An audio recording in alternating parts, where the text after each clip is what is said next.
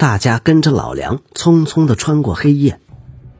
包壳头警铃大作，城内一点一点亮了起来。百姓被吵醒，家家户户点起门边的油灯，将雨滴照得有如碎金。一行人跑过一个个光晕，接着消失在黑夜中。士兵没见到他们离开，但他们差那么一点儿就被逮到。老梁显然是很熟悉满是官府和富商宅邸的这一带，毫不犹豫地穿梭在巷弄间。大部分官兵已聚集到城门附近，但同时也往城中搜索，义愤填膺地想找出杀死营中弟兄的凶手。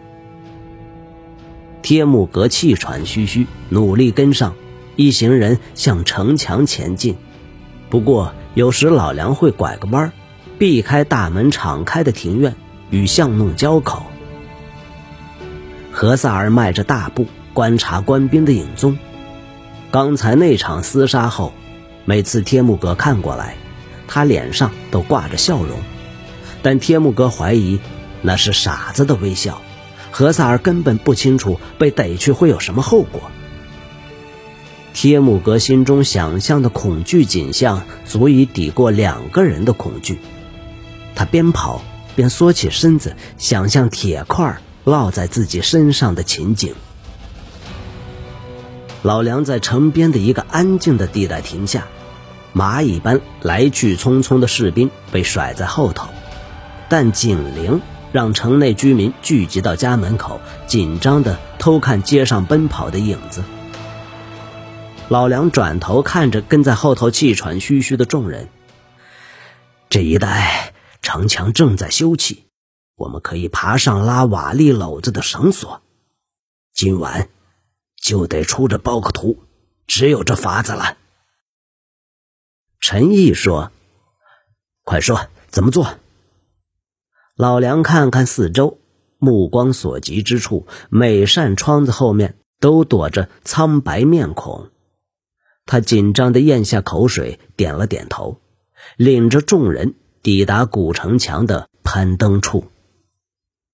几捆绳索弃置在黑夜之中，众人见到墙边将瓦砾运至高处的软篓，三条绳子高挂墙上。陈毅试拉了一下，惊喜不已：“老梁，干得好！有梯子吗？”梯子晚上会锁了起来。老梁回答：“开锁不难，但会耽搁些时间。好，那用绳子就好。你用条绳子教大家怎么做。”石匠把吃饭的工具丢到地上，咕哝一声，使劲爬上绳子。黑夜中难以判断城墙的高度，但当贴木哥往上看，高墙似乎耸入云霄，同时在黑暗中握紧拳头。希望不会再次当着二哥的面让他丢脸。他会爬上去的。他不敢想象自己像袋榔头一样被拉上去的恐怖场面。侯萨和何萨尔一道上去，不过何萨尔爬上绳索前回头看了天木格一眼。不用说，他一定在想：这没用的弟弟必定会手滑，然后像天上降下的惩罚一样。摔在陈毅身上，铁木哥生气的瞪着二哥，何萨尔咧嘴一笑。蒙古战士身上带着伤，但像只老鼠一样利落的爬了上去，看来不费吹灰之力。剩下的人在这儿等着，陈毅低声下令：“我跟他们上去，一旦他们安全落地后，我就回来。要有人负责拉回另一边的绳子。”他把一条粗绳递给天木格，天木格用颤抖的胳膊试着爬上墙。陈毅生气的摇头：“胆小鬼，可别摔下来。”陈毅身材矮小，很容易的爬上去，只剩天木格一人在黑夜中努力，臂膀酸痛不已，汗水流进眼中，但他强迫自己踩上石块。高挂在地面众人的头上。上方没有亮光，突然间，几只强壮的手将他往上一把拉到墙头，他吓得差点松手。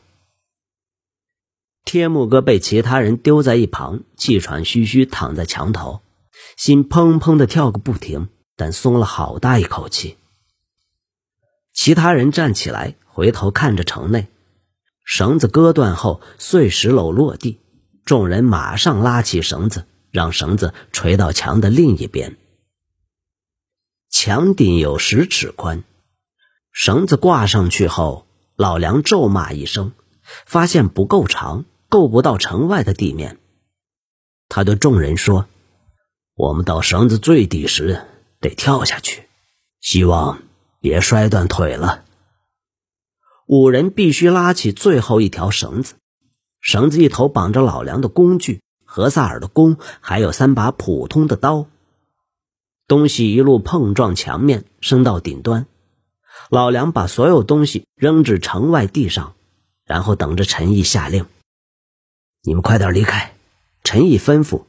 除非能买到骡子，否则接下来你们得用脚走路。我可不要骑什么骡子。何萨尔马上问：“这里有没有值得偷的马？”太危险了！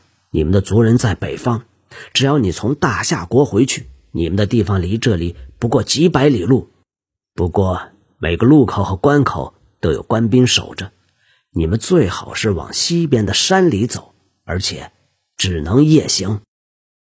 我们会随机应变的。”何萨尔回答。“再见了，小矮贼！我不会忘了你帮过我们。”他弯身趴到墙上，手肘撑着，身体半挂在空中，然后一把抓住摇晃的绳索。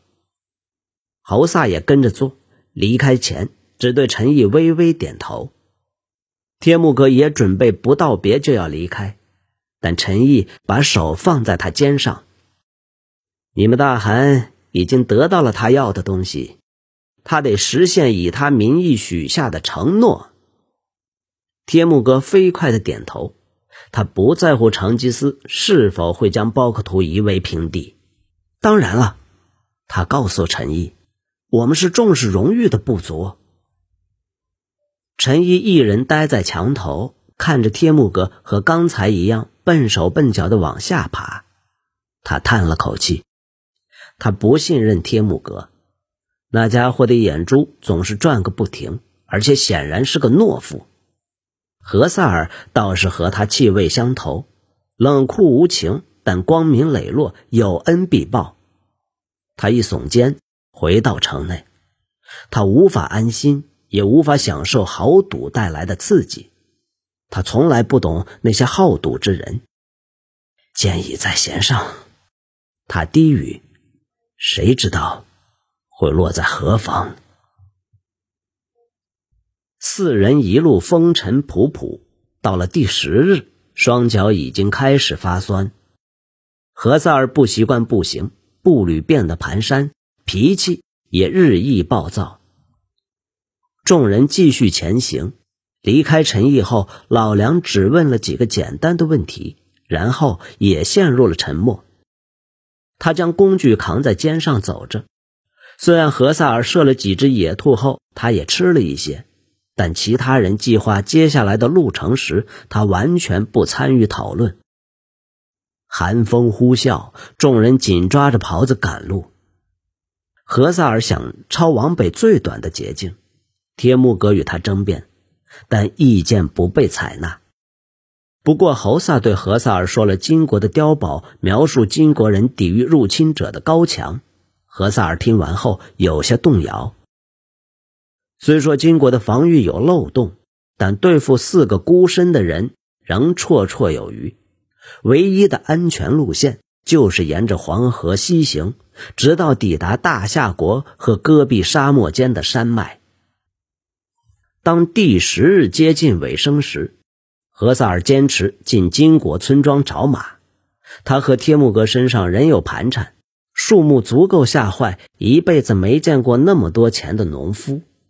但现在，就连找把愿意把一点银子换成青铜币的商人都有困难。他们空手而归，夜幕低垂时，再次动身，不愿在同一个地方待得太久。月亮升起时，疲惫的四人走在松林深处，缓缓踏在兽径上，试着跟着头上星辰前进。铁木哥生平第一次意识到自己身上的脏污汗臭，希望能有机会再用金国的方式洗一次澡。他无限怀念的回想第一次在城市的经验，一起陈毅的宅邸多么舒适。他一点都不在意城内的乞丐，也不在乎如腐肉上的蛆一样人头攒动的人群。